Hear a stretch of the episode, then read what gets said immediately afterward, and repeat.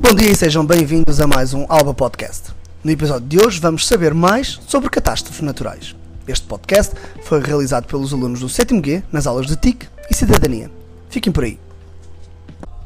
Olá, hoje iremos falar sobre as inundações. Estes são fenómenos naturais que têm origem quando existe água de chuva em excesso que não pode ser absorvida pelo solo ou por outras formas de escoamento.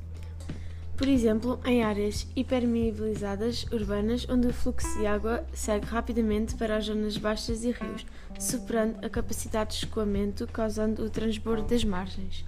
Cheias e enchentes também podem ser provocadas pela ruptura de barragens ou ainda pela abertura de represas em períodos de fortes chuvas. Vamos agora entrevistar a Sra. Emily, que vivia numa das 26 províncias atingidas pelas inundações ocorridas na China no ano 2020, na qual morreram 86 pessoas. Olá, Sra. Emily. Hoje iremos lhe perguntar o que aconteceu no início de junho de 2020 na China. Foi quando aconteceu a inundação, lembra-se? Olá, sim, claro que me lembro. Esse dia foi um terror. Morreram imensas pessoas, mas eu e a minha família conseguimos nos proteger. E como se protegeram? Em casa, fechando as portas, janelas e o registro de entrada de água, evitamos qualquer tipo de contato com a água. Pode-nos dar alguns cuidados antes de uma inundação? Claro, temos que ter um lugar previsto e seguro onde tu e a tua família possam se abrigar.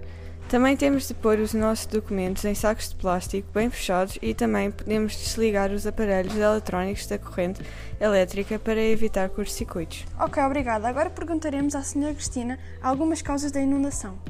Então, existem várias causas, como o desmantamento de encostas, acumulação de lixo nos rios que prejudicam o escoamento de água, a pavimentação de ruas e construção de calçadas, reduzindo a superfície de infiltração. Obrigada à Sra. Emily e à Cristina. Agora ficamos a saber um pouco mais sobre inundações. Muito obrigada por nos ouvir e tenham um resto de bom dia.